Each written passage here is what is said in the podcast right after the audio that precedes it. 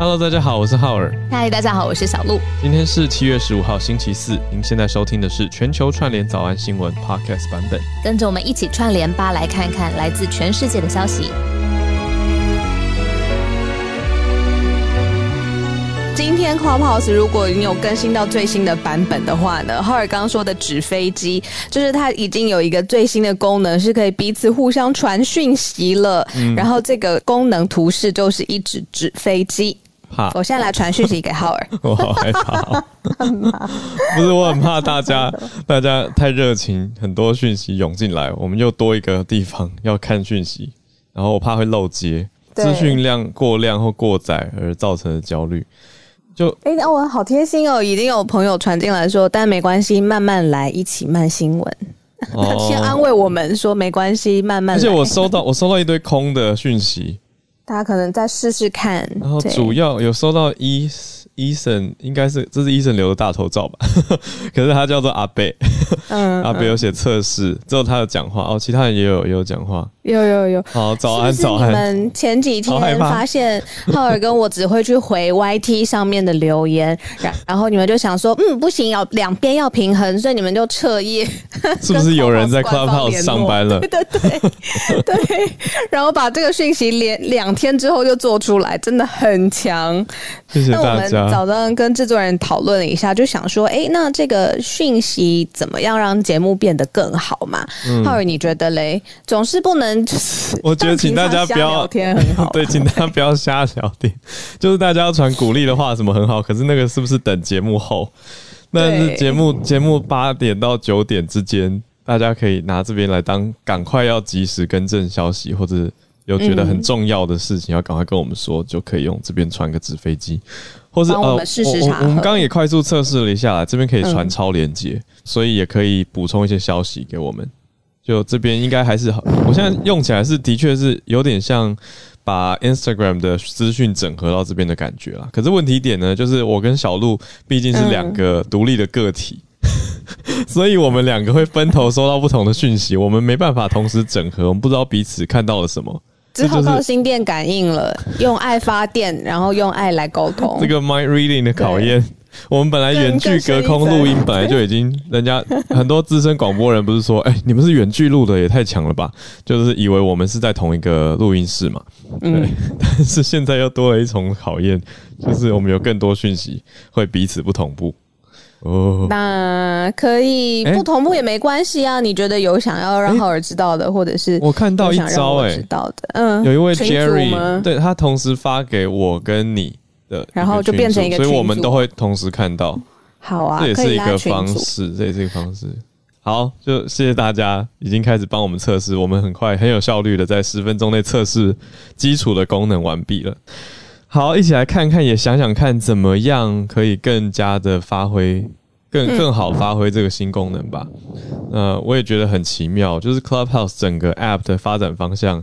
我如果用一个产品的角度，我在想，这个是想要增加受众的粘着度，让大家在这个平台的专心跟停留时间加长。因为很多人现在可能会变成打开放着听，就不再停在上面看了，那嗯那就不会留下来，因为听完就关掉了嘛。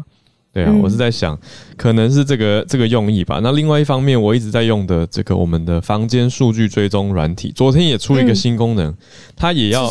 它也要慢慢，它要慢慢离开 Clubhouse。它的意思就是说，它也要让用户可以追踪 Spotify 有一个好像叫做 Greenhouse，也是类似、类似 Spotify 版本的 Clubhouse 的概念。嗯，所以他的意思说他，他不要只押宝一个平台，因为它的背后的数据，并不能说数据，应该说技术嗯可能是很像的吧。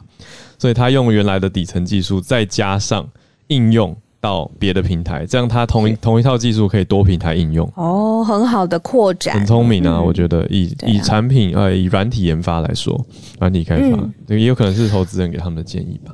对啊，好。应该蛮好的延展。对啊哎最后最后闲聊一则，不算一则吧，小呼吁，就是如果大家还是习惯原来的 Instagram，其实还是很常是以以我来说，我也是很常在节目同时才在 Instagram 上面看你们的留言，所以我还是会上去看。那我发现其实大家还有些人可能是新加入 Clubhouse，可能也不知道我们我跟 Her Instagram 的连接其实就在我们的头像，点开之后呢，有我们的一些文字叙述，但是下方就有我跟 Her 的这个呃 Instagram 各自 Instagram 的连接，你只要点进去就是我们 IG 也有私讯，然后也有可以丢连接的功能，所以大家都可以使用啦。是的，是的。好的，那我们来盘点今天的消息吧。我自己特别喜欢其中一则，好像会很明显，很有气质，对，是是气质吗？好，我觉得很有气质啊，把它放在上面，我看了就觉得赏心悦目。我是佩服，好啦，译文气息吧，那我是非常佩服的。我们等一下来聊一聊，好啊。那政治政治攸关众人之事，我们当然不可少。第一则还是从政治开始哈，嗯，讲到美国的前副总统卸任首演。呃，卸任的首演讲谈到台美，所以卸任之后第一次的演讲。好，那等一下来关注一下。第二则就是刚刚说的，充满了文艺气息，是台湾作家李勤峰，他得到了日本最大的文学奖芥川赏哦。而且一定要讲哦，李勤峰的成长背景故事呢，应该说他其实才三十一岁。所以非常年轻，那他是在台湾念完大学之后才去日本的，但他却用日文来书写，得到了日本最大的文学奖，这个是震撼文坛。懂，对，所以他不只是。呃，文艺气息而已，我觉得它更是一个很励志的故事，让大家去去想说，哎，关于语言的学习、语言的教育跟文字的创作，还有逻辑思辨等等这些议题，我觉得背后蛮多关于教育的想法可以去讨论跟理解的啊。因为已经有蛮多媒体对他做了专访，所以也很精彩，可以来一起了解一下。第三则则是日本，我喜欢的一个很蛮神秘的耶，我懂你的意思，就是在选题上会觉得，哎，想。多了解，很好奇的日本的蒸发潮，好是所谓一个 Jo 哈字，对不对？好，蒸发潮有一个特别的字了。蒸发潮各国蔓延，好，嗯，从日本开始可能比较多一些些，但是现在我看到报道是美国还有英国，尤其是伦敦也有，大家就决定啊，这不是跟生命安全就结束生命了，不是这种蒸发，是另外一种蒸发。我们待会来看看。嗯，好啊。第四则则是。气候的危机跟性暴力有关？问号，好，真的蛮好奇的，想来了解一下。那到了八点半，我们待会就会跟大家一起来全球串联读报一分钟的时间。那我们就从第一则，还是一样政治方面，尤其是呃台美之间呢。我知道这里很多朋友很好奇，就是接下来。台湾跟世界的关系，尤其是如果夹在台湾、中国跟世界这样子的脉络里头，要怎么看？那我们每一天其实也都呃看一点点的这个外交上面的消息，然后再邀请 Dennis 老师来进行深入的分析嘛。那今天这一则，我真的是也很想知道他会怎么分析，因为。说的话有点重哦。这个人呢，他是呃前副总统彭斯，是美国的前副总统。那他就是川普的副手嘛，没错。那他其实呃卸任之后呢，呃已经很长一段时间很低调了。但是呢，终于第一次在华府，而且是 D.C. 发表了第一场他卸任之后的重大演说，谈的呢就是美中之间的政策。他用的字呢。很重哦，他说中国正逐渐成为邪恶帝国，因此呢，他告诉拜登政府。建议来是说，应该要采取非常多项的作为来应应，包括要积极的跟中国经济来脱钩。那就是从这边开始提到了台湾，怎么跟中国经济脱钩呢？之前呃，台湾政府的代表是邓正中，跟美国的商务代表办公室戴奇一起做了一个 T 法之间的呃洽签贸易呃自由贸易的协议。那那这一次呢，这个事件也在彭斯的他的演讲当中来说，这个洽签跟台湾之间的经济的自由的协议，应该要更积极的来完成。那他在的地方呢，是在一个呃，在 base 在华府的智库，叫做传统基金会 Heritage Foundation。那整个美中关系的演讲呢，时间有三十五分钟。那也被呃媒体有说，这是一个很重要的谈话。那大家记得，其实，在抗中呃，或者是制衡中国的时候，其实川普政府真的是比较。呃明显，而且大明大放，就是在言论上面。那个时候还有他们的国务卿庞培友，他们讲的话都是很重的，呃，还有被誉为说是什么新铁幕演讲，因为真的是打开了一个呃美跟中之间新冷战。对对对对，新铁木，你刚听成什么？我想新铁木，我脑海中是铁木真，不知道为什么。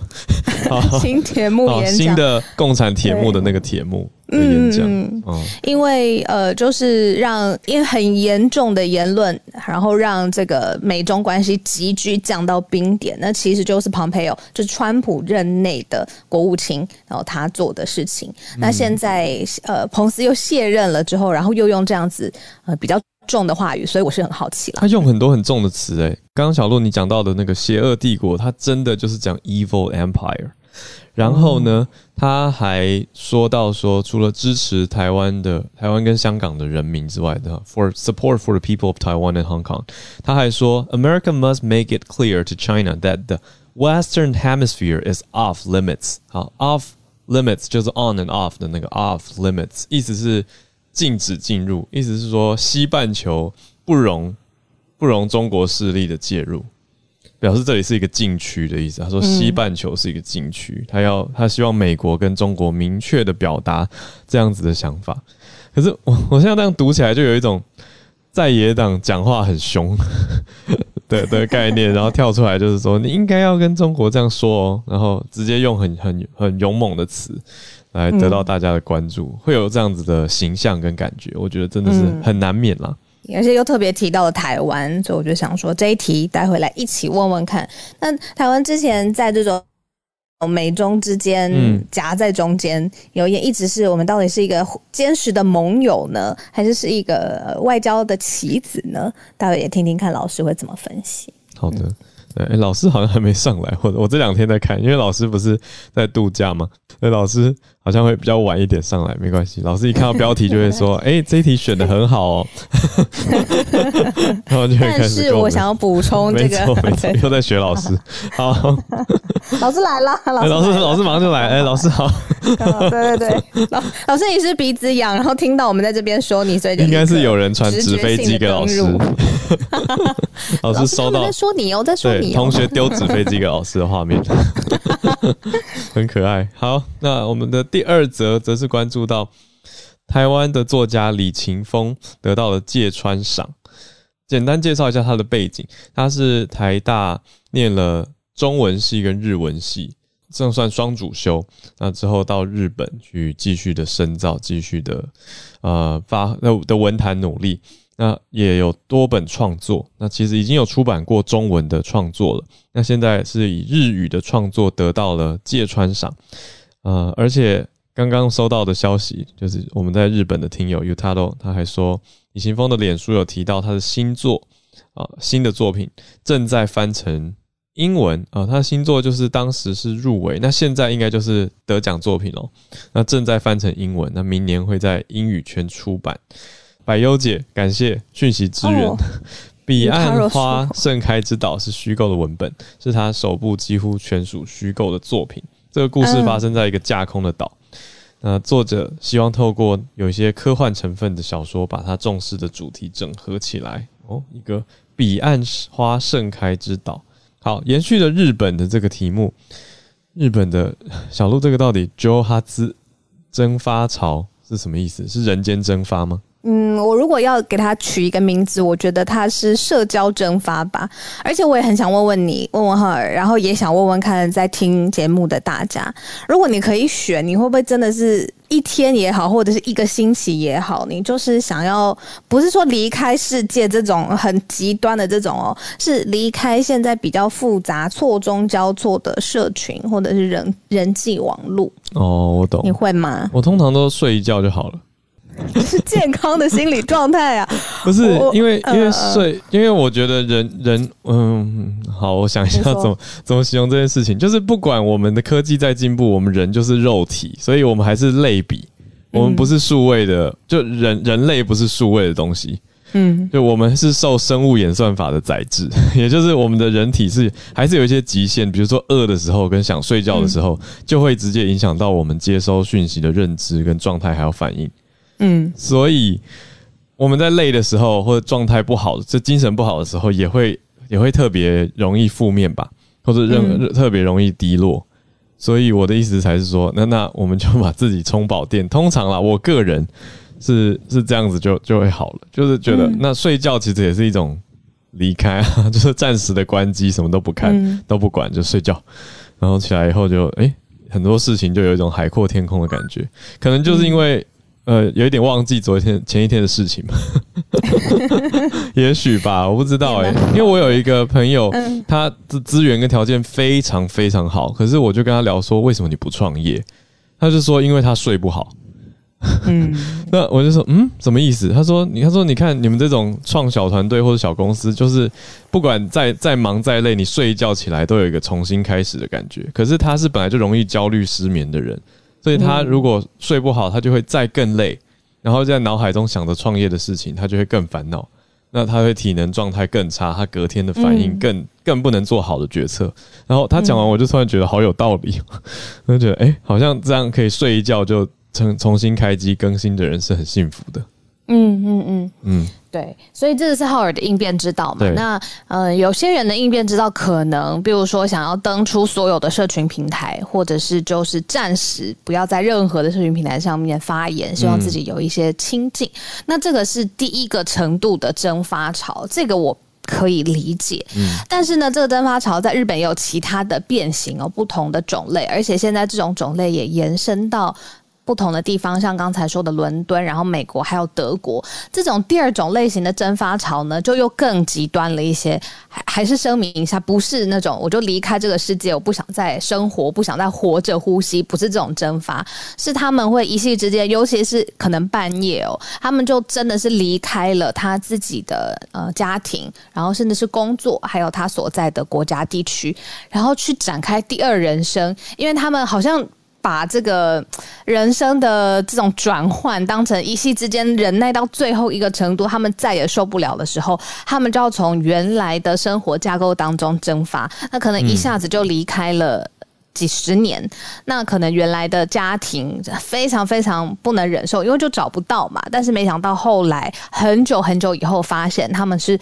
开启了第二个生活，那这是 BBC 他做的一个追踪的报道。然后刚才呃，我我我不会说日文，是不是哈啊朱哈兹？嗯，朱嗯朱哈兹，对，没错，这是有时候被称为的这个字，就是在日语就是蒸发的意思，故意消失在空气中，而且隐瞒他们自己的下落，可能持续数年或是数十年。所以我我看到的消息是只有两种不同的。蒸发一种是数位蒸发潮，我觉得现在年轻人可能偶尔你说呃，现在讲年轻人好像说的我多好气一样，sorry。现在可能网络上面重度成瘾的人，可能也会有的时候需要一些清静。那我这个可以理解。那比较我好奇的事情是，会不会觉得哇，像我真的烦闷到一个程度的时候，也想要真的就是从你原来习惯的生活环境当中蒸发，然后永不回头？我觉得这也需要很多的。勇气，因为也失去了一些东西啊，很多吧，不是一些也失去了很多吧，但是他们是相信说，可能这样子蒸发之后，从空气当中消失之后，还有。另外一个开启的可能，那我心里直觉就想说，哇，那对原来在他生活当中爱他的人有有多辛苦，有多难堪，对不对？我是相信很多人可能会有一个类似的想法，是叫做说重新开始到一个无人知晓的地方，一切从头来过那种 start all over again 的感觉。呃，我是听过蛮多人会有这这种想法，就是啊，去一个没有人认识我的地方，从打砍掉重练的感觉。对，可是。我觉得人最终就还是互相连接的呀，就大家大家的社交其实就是我们人生在世很大的一环，只是说很阿德勒说过嘛，所有的烦恼都是人际关系的烦恼。我想这也是让很多人非常烦闷的原因，因为人跟人之间的沟通本来就从来没有容易过吧。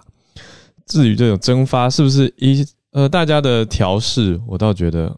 很好啊，每个人有自己的调试方法，而且消失一段时间再回来重新开始，我觉得有大家有找到自己的节奏都是好的事情吧。从从这个题目就很自然也会延伸到想到这两天看到 YouTube 的发烧第一名的影片，都是阿迪的影片，在讲他的忧郁症。我我是觉得非常正面肯定跟鼓励，我觉得超级棒。他走出来分享他的经验，我觉得会帮助到非常多的人，给很多人勇气，也给很多人概念，知道说，嗯嗯，忧郁症其实它背后代表的意义是跟成因是很复杂的，而不是单一的让大家觉得是只是一个。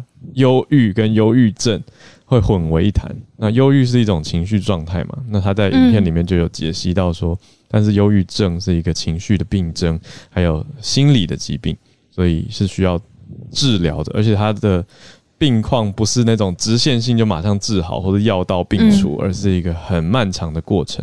但是他想要鼓励大家的是，可以治好的，可以恢复到。好的，你可以好起来。我觉得这是他带给大家很大的一个正面讯息。我想说，我们讲到这个有相关联的这种情绪或社交的压力，也想要跟大家补充这个我觉得很正面的讯息。所以，如果还没有看过的朋友，真的是可以到 YouTube 上去找阿迪他忧郁症的这个影片，或直接去上发烧榜就可以看到了。那最后一则，我们今天八点二十七分串联之前，想跟大家分享的最最后一则新闻，倒是有一点点沉重，而且也是可能之前大家不会从这个角度去思考，说为什么气候变迁哇，极端气候已经够辛苦了，可是它为什么会跟性别，尤其是性暴力很有关系？那特别是。女性在这个框架当中，好像变成了一个弱势的族群。这个我看到报道的时候也很惊讶，但是看完之后呢，觉得嗯，真的有一些有迹可循。而且他们提供了一些数据，做的是呃，也是媒体的很长期的一个追踪报道。做的一些数据是有包括，比如说之前呢，二零零四年印度的海啸，呃，印尼、印度，或者是在美国。呃，不同的时间有很大的飓风，那他们都发现说，其实这会造成的是女性受到性暴力、性侵害的比例是有显著的正相关。当气候极端越极端，然后爆发很大规模的天然灾害的时候，大家全部都会聚集在一个收容所或者是避难中心的同时，女性呢，这个时候呢，他们就被赋予的是。可能要照顾人的角色，大家会期待，就是说，身为一个女性，你就要去照顾你身边的呃需要照顾的，不论是男性啊，或是弱小的小孩童、小孩童，或是老人家等等。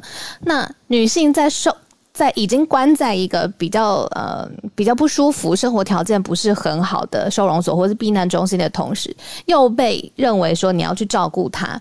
那这样子一照顾下来，肢体的接触啊等等，他们发现，在呃数据统计下来，是在不同的国家都有发生这样子的情形，不只是印尼、印度或是美国，而是说一有重大的极端气候灾害，哦，这些女生现在其实都变更弱势的族群。所以我我看到的时候是觉得说，哇，真的很反直觉，就会觉得说这个。灾呃天灾是呃一视同仁嘛？你看发生这个地方所有的人呃都要面临非常辛苦的状况，但是天灾之后还有人为的呃灾害，那这个就不是说得过去了，就是可能趁乱或者趁发泄压力，或是。真的，你就是故意明目张胆，就觉得说都已经生活这么辛苦了，那所以好，我身边的女性照顾者，我就不把她当人看，不给她一个很基本的尊重，那这个我就觉得不太 OK。嗯，也很谢谢媒体有做了一个这样子的追踪，把这两者的连接连在一起，对，开启一个比较新的意识跟一个新的观念。嗯，我觉得所谓的后续可能会产生正向的行动是之后除了防灾。呃，我觉得听起来是很很需很很多很多事情要做，可是我觉得啦，我觉得这样听下来可以给大家的启示是说，之后防灾中心或者收容中心也要有一个，嗯，算是性性骚扰防治这样子的宣导，不管是一个单位，它就是有一个性骚扰防治组，或者是一个公告告示，增加大家的意识，我觉得都好，因为我觉得很多东西都是从 awareness 开始的，就是有意识到。就会就会比较安全，比如说宣导影片啊，或者是为什么现在学校很多地方办公室的贴纸都有写禁止性骚扰。我我一开始看到那个贴纸的时候，我觉得我是我内心是荒谬的，我内心觉得哈就是这样贴出来。可是后来发现，每次去开门进出不同办公室的时候，看到这个贴纸，其实它就是一种给大家的提醒，它就是在慢慢的进入到大家的意识层面，就是要有意识的去注意这件事情。如果观察到旁边有人做不当的举措的时候，要也也要勇敢的举报出来，那互相保护来维持一个好的环境。所以我觉得这个是一个好的意识。虽然一开始读到新闻会觉得有一点。难以想象它的连接，可是小鹿刚讲的非常的清晰，让大家可以理解到，哦，这真的不是只是数据上的巧合，而是发生在收容场所照护的情况，所以更是要让大家去关注。那也会让我很很自然的联讲到照护，就会想到之前台湾的医院不是发生护理师被被病患攻击的事情，嗯，很难过的事情，其实有某种程度上有点类似。就是说，嗯，说受到照护的人，他的情绪不稳定，或者是各种状态，换呃变成了负面的攻击或者表现方式。那你说他变成性暴力也好，他变成肢体暴力，都都大家都知道这是不对的事情。可是就是还要还是要在大家一起来减少，跟大家一起来你说谴责啊、避免啊、预防啊，这些都要做到啊。所以我觉得是有有劳大家一起来努力，所以很多地方会有，之所以会有性评委员会啊，或者是这样子的组织，我想它要要发挥积极的作用。结论可以结在这里。好，那我们现在可以来全球串联读报一分钟的时间。百优姐，我已经邀请上来了，因为我今天已经先去看了一下这一篇呃。彼岸花盛开之岛，它主要内容在讲什么？那我觉得很有趣，是它把这个岛屿架空设定在台湾跟冲绳之间哦，也就是。对，然后他主要是希望说，把这两个地方的一个文化跟政治还有宗教呢，进行用一种重新书写的方式，让日本的读者去理解，然后重新思考一个问题。他他创立出来的这个岛屿很有趣哦，就是他只有女生才能够传承历史，能够担任领导人。然后他最高的宗教领导人叫做大柱女，那这个大柱女呢，全部也都只有女孩可以担任。嗯，她有点是把。呃，历史重新回到我们过去，通通都是母系社会的年代。嗯，那如果你是男生的话呢，你不可以学女生的语言，那你只能偷偷学。所以他的主角就是男孩，叫做拓慈。那拓词他就不断努力去学女语，结果他女语居然学的比女生都还要来得更好。所以他拓词这个男生他就不太懂得，为什么我们男生就不能学女语？为什么不能当助女？OK，所以他等于有点把它倒过来，超酷。对我们一般来讲就很酷了。嗯，对我们一般都是说女生为什么不能，女生为什么不行，女生可以做得更好。这边他把它设定成，哎，男生他反过来有这样的想法。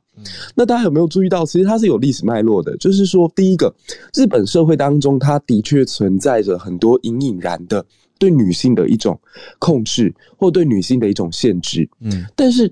因为日本现在社会还面对到一个新的问题，他们现在的新天皇是没有皇长子的，是没有呃男性的继承人的，所以未来的几十年台呃日本是有可能出现女天皇的一个局面。嗯，所以我觉得对这篇文章它出现，其实有的时候文学奖它会反映出来的是当前社会它遇到的一个状况，或者说他们对于未来话题已经先提前感觉到有一些值得讨论的部分了。所以它是透过一个历史啊、正史啊，我们都是从男人视野出发。但如果我们把这些全部都撇除掉，我们重新从女性的思维逻辑、科学知识，一直到政治体式，重新来做一个架空的话，那我们会看到一个怎么样的世界？所以他是希望我们能够跳脱这些历史脉络，重新进入到一个女性掌握世界的幻想共同体。所以我觉得很好玩，就是第一，她的身份是一个台湾人。第二个是她是一个女性，那其实台湾人过去在日本统治时代，我们的文学创作也一直都很厉害。像我在我的 bio 里面有提到的这个张文环，我非常推荐大家去看他的作品，因为我们过去好像课本只会介绍到奈何，但张文环的作品我更加喜欢，他非常非常勇敢的创造一个呃故事，叫做阉鸡，哎，就是被阉割的那个阉，嗯，然后公鸡的鸡。那它里头的一个大女主呢，叫做月里，月亮的月，然后里长的里，她是一个努力去摆脱很多束缚，不为世人对她的眼光，然后努力去追求爱情的一个女生。虽然我这样的类比可能不太好，但是她真的很像是那一个年代的张爱玲。就是张爱玲她会写出一些女生去摆脱自己的命运，像说曹七巧啊、金锁记这样的一个人物。但大家只看到张爱玲的话，而忽略掉张文环，我觉得很可惜。因为张文环所讲的那些女孩，她就是可能生活在台北的周遭，你会看到那些地名都很熟悉，无论在她生活的新店啊，还是大平林，以及她最终跟男主角呃双宿双飞的地点是碧潭。我相信大家去看一定会有种很特别的感觉。那我要做的是，台湾人其实很厉害的，在日本统治时期，我们就很会驾驭日文的使用，所以其实一直到战后，还有很多作家他的作品当中是存在日文书写的脉络，包括我们印象当中。很左很左的陈应真先生也有。那这个呃张文环最有趣的地方在于，他的文学作品一直以来都得到一个客家大佬级的人物叫钟兆正去帮忙翻译，所以他写的这个《燕姬与论语》呢，我们看到的版本就是钟兆正来进行翻译的。对，所以看到这个主题，我想要跟大家做一个文学跟历史上面的补充。谢谢浩尔跟小鹿，谢谢百优姐，谢谢，很赞呢。我 这样让我好想去看 《彼岸花盛开之岛》。对啊，我觉得好棒哦！谢谢白优姐的说明，还有背后的历史脉络，就是讲到台日的这种语言翻译啊，跟文化的交流，我觉得是非常有意思的题目。也谢谢增加我们今天的文艺气息。再来连线到第二位是第一次上来的朋友啊，Young Nick。对，然后我要分享的是关于大陆这两天的一个比较新的，就是关于。大陆这边多省市，江西、江苏、浙江、福建、山东等多地的一些一些县、一些市之类的，是无法，呃，是没有打疫苗的话，他们就已经无法进入像，譬如说医疗单位、医院、车站，然后学校、超市等等，后面包括可能你日常的，譬如说买菜、譬如说消遣、唱歌等等的各种场所是无法无法进出的。然后，呃，虽然目前可能这个这个省市不会非常多，但是。有包括浙江省的一些温州这种这种比较比较出名的一个一个一个地方，然后，然后我举两个比较呃算是比较极端的例子吧。我在新闻上有看到，就是有一个是说学生学生的话，如果你的户口本户口本意思说一个一个家庭的一个一个一个单位这样子的户口本，如果学生没有呃打疫苗，学呃学生的家长没有打疫苗的话，你这个学生是无法入学的。然后还有包括我头像的这个这个。呃，上面的一个新闻讲到是西安的一个小区是呃挂了一个横幅，是未接种新冠疫苗禁止入内。然后当这个这个视频内容是当记者采访他的采访这个物业的时候，物业说哦，我们没有这个意思啦，我们只是想督促业主去打。但他挂出来横幅是说那么大一个横幅，禁止对啊，对对对对，哇，谢谢你的消息，怎么称呼你 Nick 吗？用用用就好了，谢谢。哦哦哦，用。所以这个是很多省份等于是要出示疫苗，应该是出示疫苗实打的证明吧。在美国之前有类似的状况，那现在已经出现在中国的多个地方，好车站啊、景点啊、学校、酒店就是饭店，还有商场这些地方也开始。好，用你现在人在哪里啊？哪个城市？哦，我是在大陆，然后哪个城市我怕被不方便哦。好哦，好好好。对对对，但是但是据我所知，大陆这边，譬如说国家可能会给某个地方一个 KPI 打疫苗 KPI，然后然后这个这个这个省级市又会往下面发放 KPI，所以我我个人看，我个人见解可能是觉得，可能譬如说这个县市它是有 KPI 没有完成，但它发放到每个小区每个领导的手上，然后领导再往下施压，就不断不断的往下施压，要大家用这个方式。去用这个方式鼓励大家打疫苗。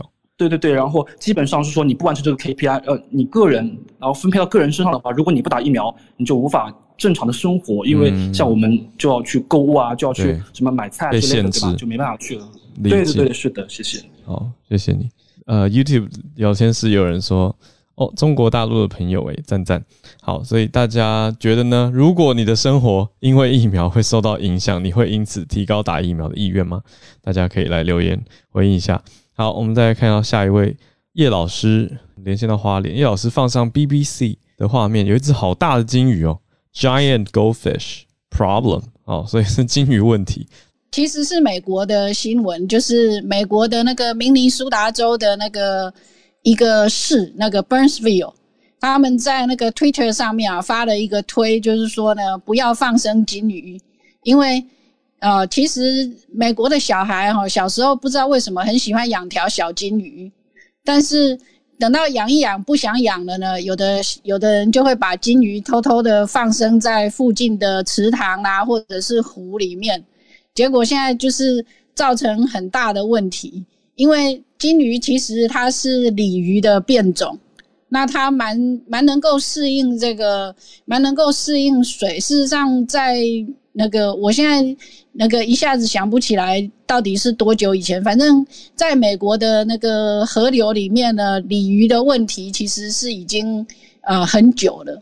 那这些金鱼放到池塘里面，本来可能呃在宠物店里面买到是五公分长，但是它可以长到四十公分那么大。嗯，对，那非常的惊人。那事实上不是只有美国有这个问题哈，在那个 BBC 的新闻里面也有提到说。那个德国也曾经有这个，就是呃鲤鱼，就是金鱼放生的问题。那这个是在德国的话，是发生在二零一七年。那甚至于这个慕尼黑市还曾经就是还曾经发发公告说呢，如果再偷偷的把金鱼放在那个水域里面的话呢，要罚钱。嗯，对，那这个其实是呃，就是这两天看到。比较有意思的新闻，就是因为台湾人其实之前其实那个台湾也一直有这个，就是大家偷偷放生，像那个琵琶鼠啊，琵琶鼠就是构成台湾水域很严重的问题。但是其实国外也有类似的新闻。嗯，那这个就是我今天的分享。谢谢易老师。对我觉得刚刚我我对我得到最大的新知跟收获是，金鱼跟鲤鱼原来有有关联，他们是原来是鲤鱼。鲤鱼的变种，原来如此。对对对，它是鲤鱼的那个变种。古早的时候有亲有有变种来的亲戚关系，可以这样说吗？好，对对，可以这样讲。事实上，在《山海经》里面就有关于金鱼的记载。在那个年代早就已经变种了。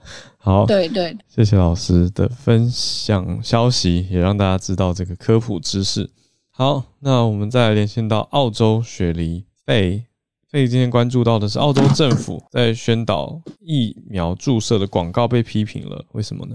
这个广告呢，就是是两三天之前试出的，它只有在大雪梨地区播放这样子。嗯，呃，然后它这个广告的女主角的样子，就像是我现在照片的这个样子。那整个广告只有三十秒。那这个女主角呢，就从画面的左边慢慢慢慢的转向画面正中间，然后很恐慌的看着呃镜头，然后有个非常嗯喘，她的喘息声非常大，这样，然后所以看起来效果非常非常震撼。那她其实这个广告只是想要告诉大家说，请大家赶快去注射疫苗。可是这个广告一试出之后呢，在网络上就有很大的批评声浪，嗯，因为现在。澳洲的呃疫苗施打政策呢，是四十岁以上的都可以施打，但四十岁以下还没有办法施打。嗯，所以很多年轻人就觉得他们自己被呃攻击了，因为我们不能施打，不是我们不想要去接受疫苗。嗯嗯。然后你既然广告里面用一个年轻的女生这样子去去宣传，这样对，所以他们就是觉得很不高兴。而且其实你可以呃，如果你去看澳洲的呃网站的话，他们现在有一个统计，就是说。有多少人接受施打？然后根据不同的年龄，然后不同的性别去做统计，这样子。嗯，那其实主要呢，在六十五岁到四十岁这中间的人，只有一半甚至少于一半的人哦，得到就是接受第一剂，这样。那所以其实大家觉得说，那你为什么不去宣导说这些呃？壮年、老年人赶快去施打，接受第二剂呢？因为他们并不是没有办法接受第二剂，而是他们可能选择不施打，或者甚至连第一剂都还没接受到这样子。那你你反而去叫那个还没有办法施打的人，四十岁以下的人去赶快去打疫苗是什么意思？这样，那可是也有很多人是支持这个广告，因为他觉得那个广告效果实在太震撼了，所以看到真的会觉得有点可怕，然后会到时候可以施打的时候就赶快去施打，这样等于是呈现了得病。的恐慌跟跟那种急迫感跟焦虑感，那最后是不是就丢出一个标语是赶快去打疫苗？可是最后，我我当然我觉得谢谢费的说明，大家可以理解为什么年轻人会生气因为年轻人就像你刚刚说的，不是我们不去打，是又没办法打，那干嘛拿我们当做广告里面的主体？所以好像会有一种让大家错误认知，说哎，年轻人要要都都不去打。不去打疫苗，所以才会得病，才会这么这么惨，这种感觉就是好像对目标错误的感觉。对啊，所以不知道当时广告制作团队有没有考量到这一点，会不会他们跳出来？这这个是蛮好笑的，就是刚好你提到，因为他们其实广告是去年拍好的，哦，今年才播放，那哦有点 对啊，有点非战之罪。嗯，真的看过去蛮效蛮震撼的，是就是效视觉效果上面第一时间很像电影啊。对，说可是有点像圣母像的那种分享光线。因为艾米奖才刚刚那个公布嘛，然后我以为你要上来分享的是一个什么剧集，或者是一个对像浩尔讲的这个电影的一个封面，我没想到这个是宣传。嗯，拍的应该是视觉效果非常震撼的那种，情绪效果很震撼的广告。谢谢费的分享，我觉得好像费如果方便的话，可以把把这个广告贴到社团，让大家。看一看，也是增加大家施打疫苗的意愿吗？谢谢你分享。好，我们再来连线到美东的月光河。Hello。然后我今天要分享的一则新闻是，有一个怀念名厨安东尼波登的纪录片《Road Runner》。A film about Anthony Borden 在崔贝卡音乐节 Tribeca Festival 首映。那它仅仅是在网上的预告片的首次亮相，就好像是激起了人们的情感流露吧。短短几天已经有数百万的浏览量了，非常非常难得。尤其是一部纪录片，还不是电影，显示说虽然波登他已经过世几年了，但是大家还是还在缅怀他。那这一位传奇一生的名厨，又是艾美奖得主，也得到了 Peabody Award，就是美国广播电视文化成就奖。这一张照片呢，就是他蹲在街角吃一碗米线。那他，我觉得怎么讲呢？嗯，就是说他们做这一部纪录片吧，是希望说导演能够让大家通过另一种方式来认识波登。而不是通过他那时候就是比较意外的一个离开的那种大新闻，然后来认识他。而且就我自己小时候的回忆，我是想说，他就像是一个冒险家一样，年纪已经蛮大了，但是就是看起来是酷酷的，给我感觉有点像是对美食界的基努里维一样，然后帅帅，然后就到处跑，有一点很自由的那种生活。我觉得。嗯，也有人说他是一个终极的探探索者，对，就是如果嗯，我们总是在寻找嘛，总总是在好奇，那有可能会迷路。但是他身上有一个纹身，用希腊语写着“我什么都不确定 ”，I'm not sure about everything。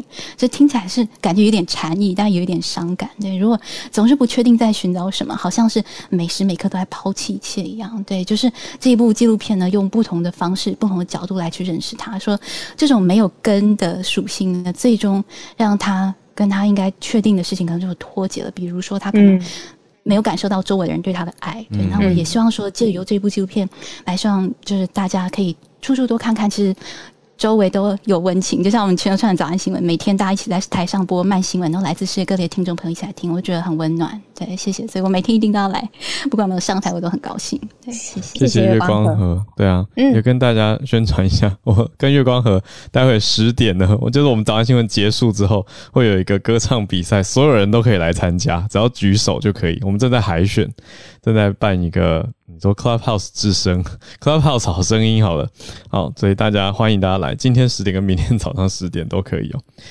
好，呃，免费免费报名。月光河聊的就是哦，免费报名。对，没有啦，就是我跟你是一模一样的。月光河，你刚刚讲的每一句话我都很有共鸣，因为我也很喜欢他，觉得他就是用玩或体验人生的方式，然后厨艺跟做菜只是他跟世界的一个接口。那我记得他那个时候在越南吧，就跟呃当时的美国总呃总统奥巴马也一起做了一个节目的特辑。哦，那个时候我就看到这两个。男人呢，其实都有非常呃接地气的一面。他们就坐在一个越南的小吃馆里头，然后在谈论当地越南的美食是怎么发生的。我那个时候觉得好好看，然后对他的他应该是自杀身亡吧，然后就觉得嗯，他用特别的方式留在我们的心中，就是他的作品跟他的形象。所以刚刚是想跟你聊这这一段，然后但是我觉得你的表达比我讲的更优美，就是。可以理解，就是他真的用这种方式去感动很多很多的人。对啊，谢谢你今天上来分享这次。谢谢小卢，你讲的也是让我觉得就是很感动。然后我觉得他也是一直在关心社会可能大家比较不关心的一些人，比方说，就是我们提到厨房名厨餐厅的话，我们都想到什么五星级或者是米其林三颗星那种。可是他第一篇在《纽约客》写的长篇文章，介绍就是厨师还有洗碗工那些比较不光彩，然后有时候可能大家都忽视的一些人的工作。对，所以真是很伟大的一个人。嗯，谢谢月光河带带来这个有点怀念波登时间。好，那也谢谢大家上来串联。我们接下来来到助战专助战专家，嗯，哦，老师今天的这个照片是是鳄鱼吗？鳄鱼，佛罗里达很多鳄鱼，这应该是哦。老师，这好可怕！你靠它多近啊？没有，我们在一个一个一个木板上面，一个甲板上面看他们，有一点距离的鳄鱼，没错，有一点距离。然后他们在表演喂食鳄鱼。对他们现场有考考大家一个问题，你知道每一年美国有多少人死于鳄鱼的嘴下吗？啊，嗯，对，就是我们觉得鳄鱼很可怕嘛，结果很少是吗？对，有一年一年有多少？对对对，就是结果很少，所以大家五十吗？现场就有到五十吗？对，人美没有没有哦，不到五十，全美国哦，不到五十哦，就是哦，那就是一些消息被放大的感觉，因为我之前也有读到佛罗里达迪士尼有鳄有。有人被鳄鱼咬死，就大家会觉得很恐怖。没错，嗯。没错，那当然有有可能是这个这个乐园的老板，就是这个鳄鱼公园的老板骗我们了。但是他他他出的答案是，平均啊，每两每两年会有一到一点五个人被鳄鱼就是咬咬死，咬伤不算了，可能咬死了。所以我们当场也是觉得，因为很多小朋友就在乱叫啊，像我儿子就说一百个啊两百个这样叫，觉得鳄鱼很可怕，因为他们表演那个鳄鱼喂那个喂鳄鱼吃鸡腿，都是鳄鱼就哇，鳄鱼会跳起来。我喂吓到鳄鱼是跳起来吃的，所以哦，它还是一个很可怕的动物。对，不过 anyway，今天是看在佛罗里达看鳄鱼哦。那我们讲到鳄鱼，我们就想说世界这个全球政治里面的鳄鱼，对，全球政治里面的鳄鱼在哪里哦？对。一样很可怕，就别也不不能说很可怕。我们理智的看待哦，就中美之间的关系，在拜呃这个川今天的彭斯讲话，我们先说彭斯讲话，我们比较冷静来分析的话，彭斯他是前副总统嘛，那他现在遇到的一个状况呢，以他个人来说，呃，彭斯当然有意愿考挑战二零二四，也在目前的这个现阶段共和党内的民调当中，他还是名列前茅的，只不过最近有一些变化，在三月的时候，他的民调如果。川普是针对川普支持者如果川普不选的话呢，彭斯是跟当时的佛罗里达州的州长 DeSantis 是平起平坐的，两个人都拿到川普支持者百分之二十二的支持。Ted Cruz 是排名第三，拿到十九。基本上，川普的支持者就是针对这三个人。如果川普不选的话，就是投给他们三个人。所以保守派的选民呢，很喜欢他们三位。可是最近情势出现了一些变化，DeSantis 在佛罗里达那个大楼倒塌案当中表现太好了，就是让大家觉得说，哎，DeSantis 好。好像在危机管理上面很有活力哦，当然他也相对的年轻，他才四十几岁，所以 DeSantis 的声势是大涨的。在最近六月份的刚刚结束的这个大会当中呢，川普的支持者。呃，支持 d e s e n t e r s 如果川普不选，支持 d e s e n t e r s 来到百分之三十九，彭斯下滑到百分之十五哦。所以这个当然，如果你是彭斯的话，你会怎么做呢？今天这个呃，在呃 Heritage Foundation，我们知道它是华府一个智库，可是我们也必须要了解，它是非常保守派的势力的智库。也就是说，在保守派的选民当中，彭斯必须要做出一些更比较强硬的呼唤。刚刚 Howard 在讲的时候就讲到了。讲到了说在野党说话都很凶哦，确实是这样。如果你是在野的话，在美国也是，尤其是美国的两党政治现在越来越极化。作为在野的共和党，现在对于中国，大家会看到放话是放的非常凶的。可是我不知道大家有没有，就说会不会回想哦？其实就在不久之前的二零二零年，共和党还是执政党的时候，当时美国政府的。啊，贸易代表叫做 Robert Lighthizer，他很坚持，他不跟台湾谈贸易谈判。当时我们觉得也很沮丧哦，所以我们在说台湾跟美国之间的关系。我们现在看到共和党很多的政治人物都在放话，放话要支持台湾。可是我们如果理智的判断，就会发现，美国任何政党上任之后，他还是站在比较国家利益的角度出发。在面对台湾的问题的时候，他就会变得比较保守，不再这么的勇猛直前、勇猛直前哦。那在台湾的角色，我们怎么看呢？我个人的解读会是这样：我们大家都觉得说台湾是棋子，但我一直都不觉得我们这个棋子是必须是这么被动的。尤其是台湾现在，我们都知道，我们有一些产业真的在全球是大家所需要的。所以，作为一个即便是棋子，我们也必须要思考说，我们怎么去说服这些人，让他们不论是民主党、共和党，让他们同时。的想要来守护台湾，同时想要跟台湾打交道。我觉得现在这样的一个机会，尤其是民主跟共和两党，美国国内非常分歧的时候，现在是一个台湾很好的机会。尤其是当选举快到了，拜登政府或者川普政川普的共和或者是共和党阵营哦，事实上都很想在美国民众面前表现出抗中的一种态势。我们看到拜登政政府他们是用自己的策略。拜登今天其实相对应的有一个重大的消息是，拜登的财政部长来呃这个耶伦呢，他说他没有打算要重启呃过去从二零零六年以来美中之间的战略经济对话、战略贸易对话。过去在二零零六年小布什小布希时期开启的这个战略跟经济对话，是一年两次，都是由财政部长作为带头，然后带的可能中央银行。联准会主席等等一起来商讨经贸相关的议题，每年两次，就算过去都没有什么重大的突破，但是每一次开会呢，都会行礼如仪的笑一笑啦，拍个照啦，表示友好。可是，在二零一八年，川普把这个会议停止之后，双方就进行了冷进入了一个冷冻时期。很多人觉得。拜登上台之后呢，中美之间就会至少在经贸上面会开启这样的一个会议，重启这样的会议。可是今天啊，耶伦说他没有没短期内没有这样的打算哦，所以其实拜登政府也在对中国采取比较强硬的动作。虽然共和党在批评说民主党对中国不够强硬。呃，这个彭彭斯的话也说得很重，可是拜登政府对中国的策略比较像是在经济上面啊，用比较强的手段。那共和党呢，比较希比较希望的是对于中国在各不只是在经济，可能在军事啊，可能在言语上都比较强势。我们要抢的是，都想对中国强势，就像我说的，给了台湾一个谈判的空间跟筹码。虽然我们有些人会觉得说台湾是棋子，可是就像我说的，这个棋子现在我们这个棋子其实可以反过来反将一军哦。看看美国现在两极化，美国美国的政治人物都想力求表现的时候，其实台湾真的可以好好的去做做一个谈判。我们怎么样让民主党、共和党两党都必须把台湾。拿出来变成他们的筹码，这个我觉得是我们可以做得到的，也是我的解读哦。关于台美之间的关系，不知道这样讲会不会 理解？他们能不能理解？不过能理解。嗯，我其实今天看到一个新闻是感动的，就是呃，我很想跟大家说的是，我不知道大家有没有看过刘德华以前演的一个电影叫做《失孤》。在美国的媒体今天有一个报道，那我想可能台湾的朋友有看到，在中国大陆有一个爸爸在二十四年前跟他的儿子，他的儿子被拐骗走了。在中国大陆好像儿童拐骗的情况很多。美国媒体今天报道，在二十四年后，这个爸爸找到了这个孩子。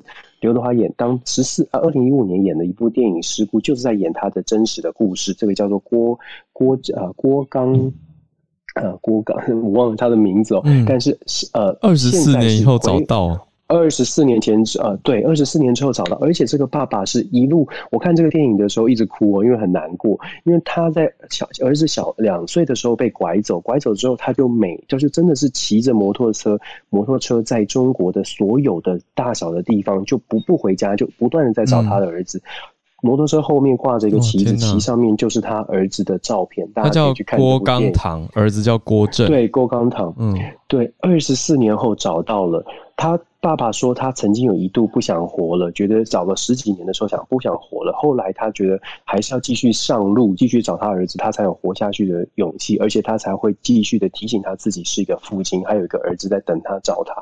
我觉得这是一个非常非常嗯难感动的故事，那想跟大家分享。我觉得这是非常棒的结局啊！那也期待不要有这种事情发生。作为人为人父母，绝对不想发生这种事情。那我我也觉得坏人们呢，拜托不要抢走人家的孩子，会痛死。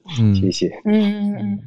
哦，老师亲身的感言。对，刘德华的电影。好好，我来找来看。本来这个故事就有有名气了，因为已经被拍成电影。但是在最近的好消息，这几天好消息就是二十四年找到了。哇，这个实在是很强。好的，那助战专家李世璧孔医师时间。为什么丹尼斯老师每天都换旅游照片？他就在公路旅行中。因为我们的助战专家其实都是旅游专家。哈哈哈！真的哎。我也要找一个代表动物。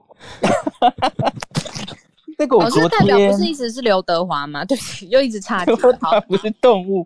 那个 我昨天 podcast 哈，嗯那个昨天晚上的开访，我讲了两个最近啊，英国公共卫生署还有呃美国 CDC 发表的，就是第四期的，呃不是这样第四期，就是真实生真实世界中打疫苗的有效性哦。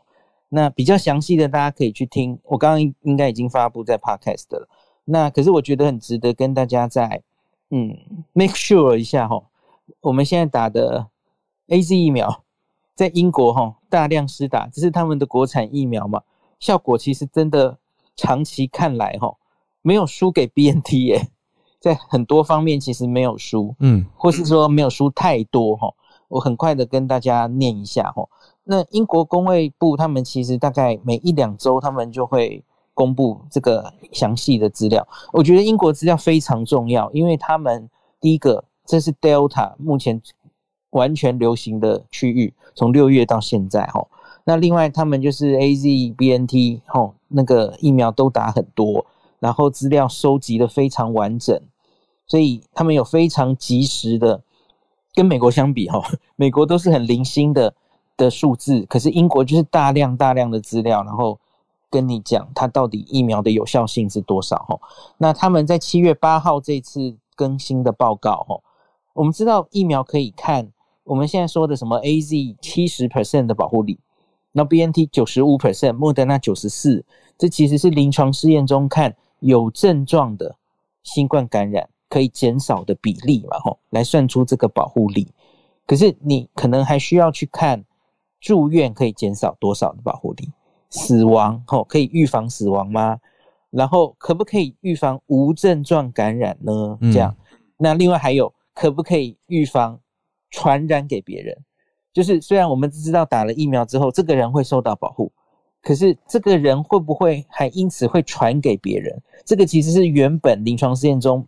没有告诉我们的事嘛，吼，嗯，那可是现在英国都后续陆续有一些研究出来，吼，那当然证据不一定多，哈，可是初步会有一些研究，那我很快的念给大家听，哈，嗯，只打一剂跟只打两剂，呃，打了完两剂其实都有完整的数字出来，哈，嗯，像是脂肪有症状感染的话，哈，呃，只打一剂的 A Z 或 B N T 疫苗，其实效果差不多，诶，都是五十五到七十 percent 的范围之间。而且是好几个研究都有类似的发现，哈，不是只有一个研究，它是可以被重复的，哈。那打完两剂的话，哦，A Z 是是有稍差一点，哈，七十到八十五 percent，然后 B N T 的话，打完两剂是八十五到九十五，符合我们在临床试验中看到的预期，然后九十跟九十五的差别。可是你看，其实也没有差太多，哈。真实世界中，你看到 A Z 两剂保护力可以七十到八十五，B N T 是八十五到九十五。好，这是防有症状的感染。可是，假如我们是防住院跟死亡的话呢？只打一剂，大概大家的这两个哈，A Z 跟 B N T 效果都是七十到八十五左右。只打一剂就可以有效的防止重症喽。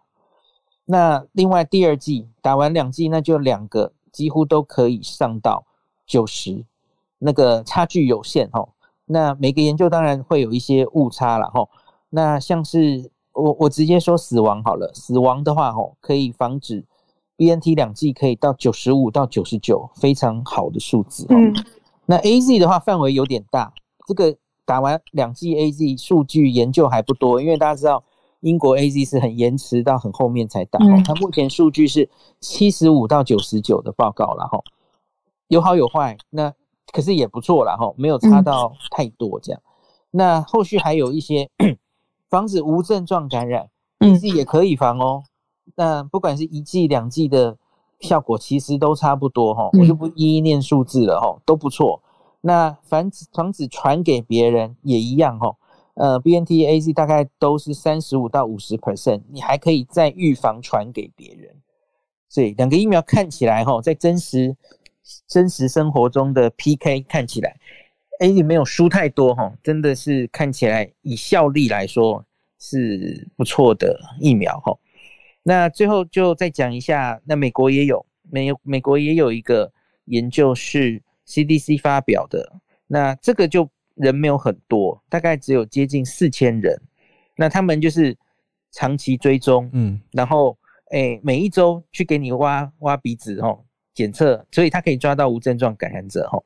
然后看在美国，当然施打的主要就是呃莫德纳跟辉瑞两种疫苗。然后他看一下到底那个的保护力怎么样，这是美国的资料哈。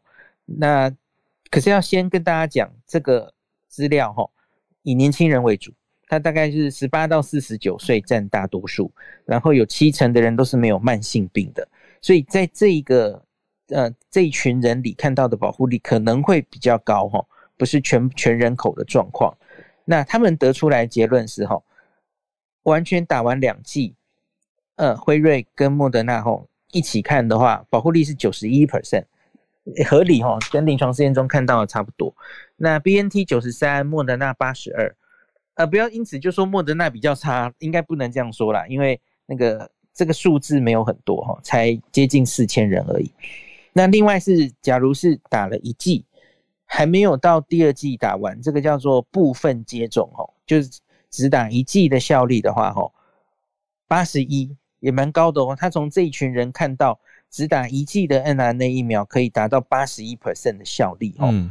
那 BNT 八十，莫德纳八十三，可是我个人没有，我觉得解读这个数字要很小心啦，因为这一群人比较年轻，然后他们是前线工作者，他们可能比较保护自己哈，嗯，善于保护自己，嗯，对，像是之前在英国跟以色列看完只打完一剂的 n r n a 其实保护力没有那么高了哈。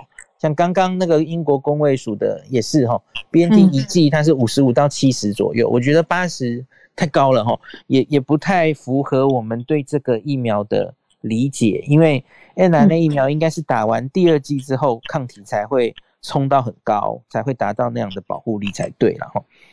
好，然后另外有一个好消息就是，嗯，有打疫苗的人，嗯，他即使得病了哈，他的这个病毒量。在鼻子测到的病毒量，嗯，会比没有接种者低四十 percent。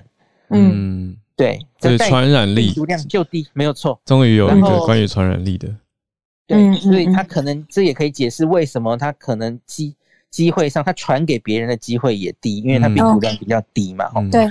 那另外，你即使得病，打完疫苗得病，得到感染，可是你出现发烧的风险降低五十八 percent。就是你得病了也比较不严重，嗯，然后假如真的不幸还是得住院哈，这个住院天数也会比没打疫苗的人减少两三天，所以因此这是这一次六月底刊登在《新英格兰医学期刊》医学杂志的美国 CDC 的报告哈，嗯，就我觉得就是再再就证明这些疫苗效果不错哈，然后很值得大家施打哈，那。我相信现在只是台湾的下半场第一次断考结束哈，那大家不要天真的以为第二次断考不会来。你看，全世界现在其实又有一波以 Delta 为主的疫情又烧起来了嘛吼，日本、韩国等等国家，我我觉得不要天真的以为，哎，现在案例都下来了，然后一心只在想解封哦，呃，我们要为第二次断考做准备，大家不要太天真了哈。那这几天我觉得很好的消息是，第一个疫苗继续来，对不对？然后我们打的其实很快耶，嗯，这几天哈都是每天都突破二十万剂，哇，几乎等于就是每天加一 percent，对不对？嗯，那很好。对对对，最近好像已经破十五了嘛。那大家，我昨天昨天追踪那个数字，我发现昨天韩国跟日本哈。黄金交叉，日本赢过韩国了，好想赢韩国。日本现在打到三十一 percent 了，韩国停在三十左右有一阵子，因为他们好像到货有点问题，疫苗的到货。那所以我们不要妄自菲薄哈，我们也赶快超韩赶日哈，嗯，加油把它打上来。那我们离真正的期末考、真正的解封就会越近一步，就跟大家鼓励一下。谢谢，有一种 谢谢老师的感觉，好像考前得到一个 加油打气的安慰，然后就考前冲刺，大家要准备把白布条绑在头上，就是好来努努力的面对接下来的考试，大家一起加油度过这几次的考试。对，我觉得，嗯，对啊，医师昨天有贴贴一张趋势图给我跟小鹿，我就有看到，哇，日本超越，就是疫苗施打的数超越了韩国，那台湾是急起直追哦。台湾的线前面虽然都浮的比较低，可是后面的趋势就是快速的往上。哎，我们斜率很很大，没错，那个很陡嘛，吼，一直打上来。嗯，斜率好久没有听到。对，数学不好的我，好，谢谢医师，谢谢大家。有人说 Clubhouse 的讯号不好是吗？大家可以。哦，今天我我看到蛮多人就私讯给我说，今天 Clubhouse 的状况蛮多的。有人说故障嘛，登不进来。可能是因为更新的关系吧，可能大家一起更新一下。可是每次更新就会有对岸听友说啊，这样就没办法上来，因为要实名实名电话登录，因为加八六的手机号码好像没办法收认证码。但是，请大家来可以翻墙过来。Facebook 的全球串联早安新闻求助，之前有听友来这边就求助成功，所以我觉得真的是办法是人想出来的，很厉害。所以大家不要气馁，不要想说啊更新了以后就不能听，没有，你可以先来呃 Facebook 先翻墙过来 Facebook 的社团，问有没有解决方法，然后再更新，然后应该马上呃蛮快就可以有解决方法了。诶，我想还原一下，可以吗？之前在 Facebook 上求助的就是我，就是你吗？哦天哪！对，我记得那个浩儿还给我点赞了，所以我非常感谢。就是有听友提供助我，对我看到有人直接说你直接，他要你直接私讯他，对不对？就是说他可以给你一个账号，是的，你还给我点赞了，我记得这件事。天哪，原来就是你！所以大家这个善的循环继续努力好吗？我们就可以一起来改变世界的。谢谢大家哇！谢谢用今天还上来跟我们分享消息，我觉得真的很棒。你看到社团的串联，这就是真的。可以跨区跨地方的串联，所以大家一起来，这是一个很好的慢新闻运动。